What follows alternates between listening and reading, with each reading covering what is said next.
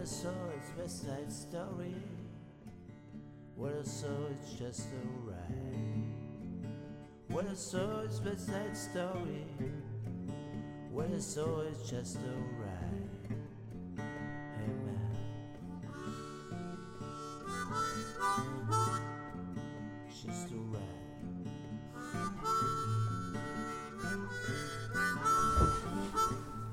Ich grüße Sie ganz herzlich zu diesem Podcast heute am, äh, ja, heute ist Mittwoch, der, äh, wenn mich nicht alles täuscht, 17. Februar 2021. Mein Name ist Heiko Schnickmann und das ist der ITGFO Podcast.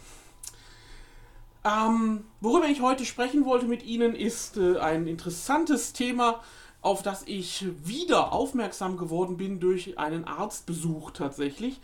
Ähm, ich war in der vergangenen Woche für meine Mutter bei ihrem Arzt, um ein Rezept abzuholen und äh, als ich dann da war, sprach mich im Wartezimmer ein älterer Herr an, der sagte, sind Sie der Herr Schnickmann?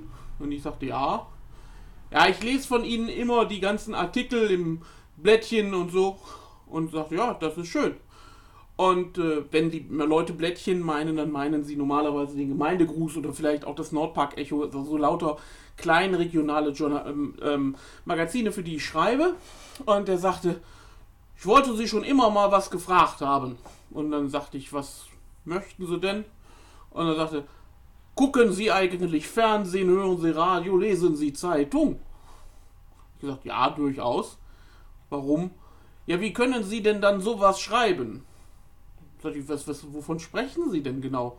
Ja, so die ganzen Sachen über, über Oberbarmen. Oberbarmen ist ein Stadtteil von, von Wuppertal, äh, der schlecht beleumundet ist. Äh, ich wohne da zufällig auch und deswegen ähm, probiere ich natürlich da das Image ein bisschen besser zu machen.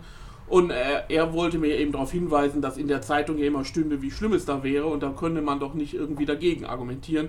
Worauf ich sagte, ach, davon sprechen Sie. Ich dachte, äh, sie, sie, ich schreibe ja auch über andere Dinge. Normalerweise äh, schreibe ich im Gemeindegruß und im Nordpark ja über äh, regionalgeschichtliche Themen. Und er sagte, ja, ja, Sie schreiben auch über anderes. Haben Sie irgendwann mal was erzählt im Interview äh, äh, von wegen der Indianer und Büffel, dass die Indianer die Büffel ausgerottet hätten. Ne? Das war der Buffalo Bill. Und da war ich dann einigermaßen stutzig, weil er sehr viele Sachen durcheinander brachte. Also das, das äh, Interview, auf das er sich bezog, ist einige Jahre alt und war in, dem, äh, war in der Wuppertaler Rundschau erschienen. Da hatte ich drüber über Tiergeschichtsforschung äh, gesprochen und unter anderem hatte ich in einem Satz oder in einem Halbsatz auch darauf hingewiesen, äh, dass die Ausrottung der Bisons eben nicht nur allein dem weißen Mann äh, äh, anzukreiden sei, sondern eben auch einer entwickelten Jagdtechnik der indigenen Bevölkerung Amerikas. Und ich hatte schon damals äh, von einem Freund äh, zu hören bekommen, dass er dafür gerne ein paar Beweise hätte. Und als er Beweise, er, er postete dann ein bei Wikipedia durchaus bekanntes Bild von den toten Bisonschädeln. Und genau das Thema, über dieses Thema möchte ich heute mit Ihnen sprechen, wenn Sie erlauben. Es geht um diese historischen Zusammenhang zwischen Bisons, Indianern, Weißen und äh, was das Ganze mit dem Pferd zu tun hat. Und mit dem Pferd fangen wir am besten einmal an. Ich habe schon vor Jahren einen kleinen Aufsatz geschrieben zur Verbreitung der Pferde in Amerika. Und äh, da, es sind im Prinzip waren es zwei Aufsätze. Es ging einmal um die Konquistadoren im, äh, im Mittelamerika und im südamerikanischen Raum und einmal um die Bedeutung der Pferde für die Indianer im, äh, na, in Nordamerika. Das waren so die beiden Sachen und beide hängen miteinander zusammen. Ähm, 1519 erobert der spanische Conquistador Hernán Cortés äh, das Reich der Azteken und er benutzt dabei unter anderem eine kleine Schar von Pferden, die er mitnimmt. Äh, und wenn ich von einer kleinen Schar spreche, dann reden hier wir von einem sehr, sehr niedrigen zweistelligen Bereich. Also es waren etwa so 13, 14, vielleicht 17 Pferde, die er dabei hatte. Und mit diesen Pferden hat er das Aztekenreich äh, erobert, heißt es. Ähm, das ist natürlich eine Art von Propaganda, die er selbst und seine, die er selber und seine Mannen niedergeschrieben hat. Äh, tatsächlich gab es da wesentlich mehr. Also da waren zum einen Seite waren dort die äh, Pocken, Entschuldigung. Zum einen waren da die, die Pocken, die er ähm, eingeschleppt hat. Grippe, Viren und so etwas, die einen Großteil der indigenen Bevölkerung niederrafften. Aber zum anderen darf man dabei auch eine Sache nicht vergessen, nämlich dass das Reich der Azteken ähm, kein Reich des Friedens war. Die Azteken hatten in den 100 Jahren, bevor Cortés angefangen äh, ankam, an eine expansive Politik betrieben, die ihr Reich immer weiter ausdehnte und dabei zahlreiche Nachbarvölker erobert und ähm, in ihr Reich integriert. Und man kann sich vorstellen, dass das äh, bei den Nachbarvölkern nicht immer auf Gegenliebe gestoßen ist.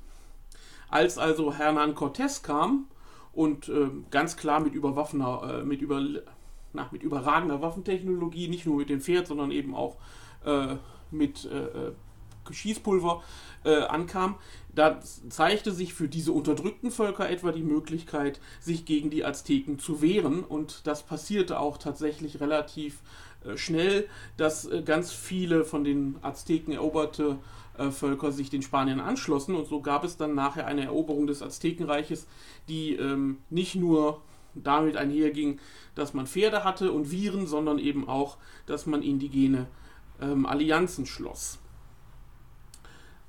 Das ist so die Einführung des Pferdes gewesen. Ähm, es gibt dazu noch, eine Wunder, noch ein paar wunderschöne Geschichten, was das Pferd angeht, nämlich zum Beispiel, dass die indigene Bevölkerung, als sie das erste Mal dieses Pferd sah, äh, gedacht hat, es handelt sich um ein Wesen, das, das sich zweiteilen könnte.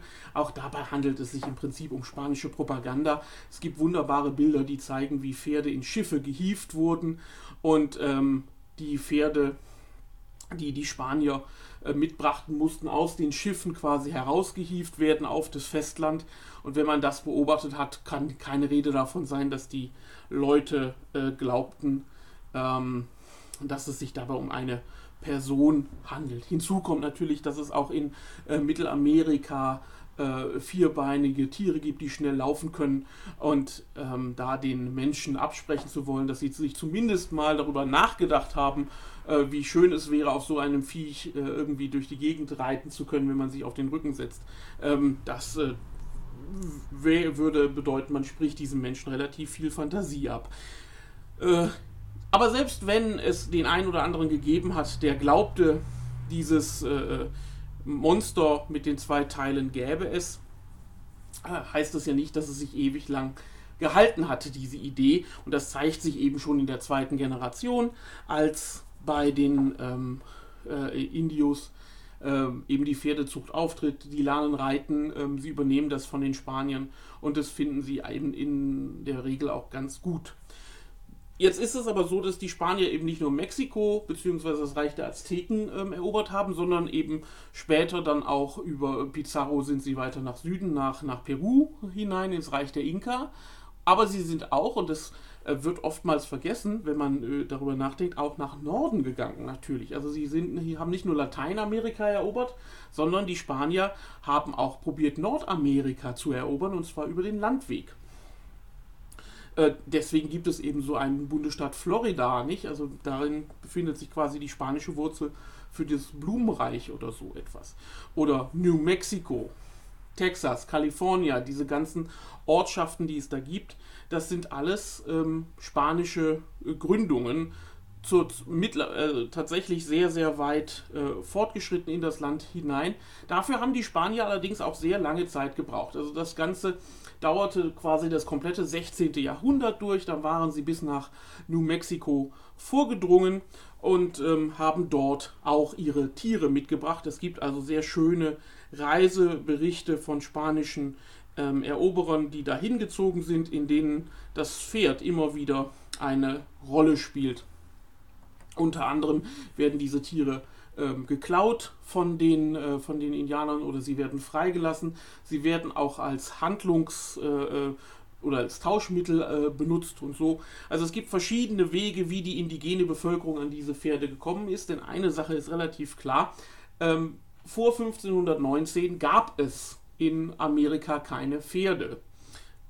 Wobei das nicht ganz richtig ist, denn das Pferd hat sich quasi in Amerika entwickelt und ist dann ähm, über dem Landweg von Amerika in den Rest der Welt gekommen. Und als dann so vor etwa 10.000 Jahren die Vorfahren der Indianer ähm, nach Amerika gekommen sind, äh, gab es dann eine gleichzeitig stattfindende Ausrottung quasi aller großen äh, Säugetiere in den Amerikas. Ähm, der Grund dafür hat unter anderem was damit zu tun, dass die Menschen dorthin gekommen sind und angefangen haben zu jagen. Es hat aber auch was zu tun mit einer generellen ähm, Klimaveränderung, die natürlich Auswirkungen hatte auf die ökologischen Systeme und da konnten dann die großen Tiere nicht mehr äh, so wunderbar Nahrung finden wie vorher. Es ist ja generell so, dass kleinere Lebewesen wesentlich flexibler sind, wenn es um die Umstellung von Ökosystemen geht. Das ist also auch in Amerika passiert vor 10.000 Jahren und ein, äh, ähm, ein, eine Folge davon war, dass das Pferd ausgestorben ist. Ja, also die Spanier brachten die Pferde mit. Es waren natürlich nicht nur die Spanier, es waren auch die Franzosen und die Engländer, die an der Ostküste damit angefangen haben, äh, die Pferde zu äh, zu, mitzubringen. Und ähm, auch dort haben wir Augenzeugenberichte, die klar erkennen lassen, dass die ähm, einheimische Bevölkerung sich mit diesen Tieren durchaus anfreunden konnte und den Nutzen dieser Tiere für sich entdeckt hat. Ja, was hat das Ganze jetzt mit dem Büffel zu tun? Ähm, die, eine der bekanntesten Expeditionen der US-amerikanischen Geschichte ist die Expedition von Lewis und Clark, die so Anfang des 19. Jahrhunderts, 1803, 1804 stattgefunden hat. Und dazu gibt es natürlich auch einen Reisebericht. Und äh, in dem, diesem Bericht gibt es unter anderem, das wird beschrieben, das erste Aufeinandertreffen zwischen ähm, diesen US-amerikanischen Forschern Lewis und Clark und ihrer Expedition und einem Shoshonen. Ähm, der Shoshone reitet zu diesem Zeitpunkt auf einem Pferd und er benutzt dafür sogar eine Peitsche. Ähm, das ist insofern interessant, weil es eben das erste Zusammentreffen ist, das die beiden haben. Die Frage ist also, wie kommt der Shoshone an das Pferd? Ähm, die Sache ist relativ simpel. Es gibt mehrere Möglichkeiten dazu. Das eine ist natürlich die freigelassenen Pferde ähm, oder auch sich befreiten Pferde, die die Spanier damals mitgebracht haben, sind verwildert. Wir kennen alle das, äh, den, den Mustang, äh, der durch die amerikanische Prärie schweift. Und so, die sind also verwildert. Und diese Pferde wurden eingefangen. Das ist die eine Möglichkeit. Zum anderen eben durch Handel und Tausch. Und dieser Handel und Tausch, der passiert eben nicht nur zwischen den Eroberern, zwischen den Spaniern und den Europäern, ähm, sondern äh, und, und den Indianern, sondern auch bei den Indianern untereinander. Und damit sind wir bei einem ganz wichtigen Punkt angekommen. Ähm, ich rede die ganze Zeit von den Ureinwohnern oder den ähm, einheimischen Bevölkerung, den Indianern. Das ist natürlich großer Quatsch, denn man muss immer differenzieren. Es gibt diese, die Indianer gibt es nicht. Es gibt verschiedene Völker, die man zu den einheimischen, zur einheimischen Bevölkerung Amerikas zählen kann. Alle diese Völker hatten eine eigene Kultur, ein eigenes politisches System, wenn es da natürlich auch Überschneidungen gab. Und jetzt kommen wir zu einem weiteren Punkt. Ähm, ich, meine politische Philosophie oder meine Philosophie dahinter ist, alle Menschen, egal in welcher Kultur, sind in der Lage, großartige Dinge hervorzubringen. Und dieses Großartige kann sich sowohl im Positiven zeigen als auch im Negativen. Das bedeutet, jedes Volk dieser Welt ist in der Lage, anderes, andere Völker zu, zu töten, zu versklaven und umzubringen, Krieg zu führen. Es gibt keine Tätervölker und es gibt keine Opfervölker. Historische Begebenheiten beruhen oftmals darauf, dass zwei Akteure aufeinandertreffen und dass dann einer gewinnt und einer verliert. Und es ist Äh, natürlich hat das was mit, Stat mit, mit, mit äh, allen möglichen Faktoren zu tun, dass einer davon dann gewinnt. Und dieser eine, der dann gewinnt, ist dann eventuell derjenige, der als Täter angesehen wird, wenn sich dann irgendwelche kritischen Geister äußern. Diese Idee, dass es immer zwei Gruppen gibt, die gegeneinander kämpfen und einer gewinnt und einer verliert, ähm, ähm, hat natürlich ein paar Ursprünge im, im, im, Sozialismus eines Friedrich Engels, in diesem marxistischen Geschichtsbild etwa, dass man, dass man da finden kann, äh, wo dann die Sklavenhalter gegen die Sklaven, äh, wo sich die Sklaven erheben gegen die Sklavenhalter im alten Rom, wo dann die Bauern sich erheben gegen die Adelsschicht, wo dann der, das Bürgertum äh, äh, da ist auf der einen Seite und die Arbeiter auf der anderen und, und so etwas. Ähm, und manchmal hat man das Gefühl, wenn man Diskussionen führt, dieses, diese Idee von den zwei Polen, die sich bekämpfen müssen, gibt es immer noch. Und dann hat man ganz oft auf der einen Seite äh, die Weißen, die bösen kolonialistischen Weißen, und auf der anderen Seite die armen ähm, Ureinwohner, die arme indigene Bevölkerung Amerikas, die darunter sehr gelitten hat. Und das ist überhaupt gar keine Frage, dass die darunter sehr gelitten haben. Ähm, aber es ist nicht so, dass man jetzt sagen könnte, das sind alles, äh, das, das, natürlich waren die Opfer der Weißen, aber sie waren untereinander. Es ist nicht so, dass bevor die Weißen kamen, es hier äh, in Amerika Himmel, der, der, Himmel auf Erden war, dass alles Friede, Freude, Eierkuchen war, sondern dass auch sich diese unterschiedlichen indianischen Völker äh, bekämpft haben. Und das hat unter anderem eben was ähm, auch zu tun mit Landverteilung, mit Ressourcenverteilung und so etwas. Aber sie haben eben sich nicht nur bekämpft, die haben auch miteinander Handel getrieben. Und ein Handelsgut, das sie getrieben haben, war unter anderem das Pferd. Und jetzt kommen wir zum eigentlichen Thema, nämlich diese Sache mit den Büffeln. Jeder kann sich vorstellen, dass es ähm, einen Unterschied macht, ob man einen Büffel, also dieses riesige Bisonviech, das, das, das wirklich so diesen riesigen Hubbel hat und zwei Meter groß sein kann und mehrere Tonnen schwer und so etwas, dass es ein Unterschied ist, ob man so ein Tier ähm, zu Fuß jagt oder ob man so ein Tier ähm, auf dem Pferd jagt. Und der Unterschied zeigt sich eben vor allen Dingen im Jagderfolg. Wenn man zu Fuß so etwas macht, äh, ist man selbst ganz schnell derjenige, der Opfer wird von, von so einer Jagd, weil ähm, so ein Bison nimmt einen vielleicht nicht furchtbar ernst. Oder so eine gesamte Bisonherde eben. Ähm, von welcher Zeit, von der ich, vielleicht müssen wir kurz dazu reden, über welche Zeit ich eigentlich spreche, wenn ich äh, da hier spreche. Ich spreche natürlich von dem 18. Jahrhundert. Das 18. Jahrhundert ist für die Geschichte der USA normalerweise geprägt durch die ähm, durch die durch den amerikanischen Unabhängigkeitskrieg. Ähm, aber das 18. Jahrhundert ist für die äh, Region der Great Plains, also das quasi so der mittlere Westen bis runter nach Texas, alles was äh, östlich der Rocky Mountains liegt, also zwischen den Appalachen quasi oder zwischen ähm, dem äh, dem, was man, was Louisiana genannt wurde oder so. Diese Great Plains, für die ist das äh, äh, ist, ist, dieses Jahrhundert auch sehr wichtig, denn es passieren äh, zahlreiche soziale Umwälzungen. Ähm, und das hat unter anderem mit der Einfuhr des Pferdes zu tun, dass es einem, einem, einem, einem äh, vielen Völkern äh, der Indianer dort äh, erlaubte, mobiler zu sein diese Mobilität haben sie genutzt, um andere Völker zu äh, ver, äh, vertreiben. Dazu gehören unter anderem äh, die Comanchen, wenn mich nicht alles täuscht, die die Apachen äh, äh, zum Beispiel vertrieben haben und so. Also es gibt auch hier politische, äh, politische Bewegung und diese politische Bewegung zeigt sich natürlich auch in, dem, ähm, über, in den Überlegungen, die es gibt zum, ähm, zum Bison. Die Bisonjagd zu Pferd findet anders statt als die Bisonjagd zum, äh, zu Fuß.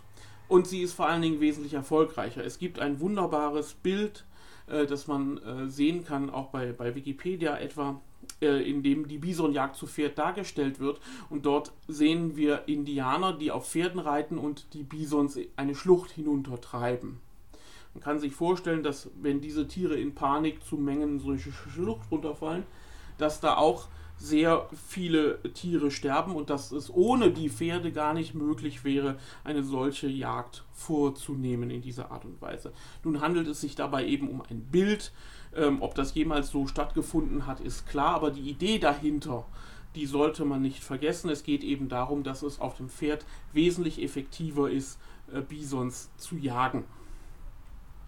Und wenn das passiert, mit dem ähm, auf dem Pferd Bisons zu jagen, dann passiert eben auch etwas, was äh, äh, relativ klar ist, die Zahl der Bisons muss sinken. Also die, äh, ein Grund dafür, warum 100 Jahre später die Weißen ähm, um diesen Buffalo Bill etwa herum so erfolgreich waren mit ihrer äh, mit der Jagd auf die Bisons, hat unter anderem was eben auch damit zu tun, dass Bisons relativ selten äh, Nachwuchs bekommen, dass es sich bei dem Nachwuchs immer nur um ein Kalb handelt ähm, und so etwas, so dass es quasi äh, äh, in der natürlichen Vermehrung dieser Tiere äh, ein Problem gibt, wenn auf einmal zahlreiche Tiere ausfallen. Und nun ist es so, dass tatsächlich im 19. Jahrhundert der weiße Mann unglaublich viele dieser Tiere geschossen hat, aus den unglaublich dämlichsten Gründen, die man sich vorstellen kann.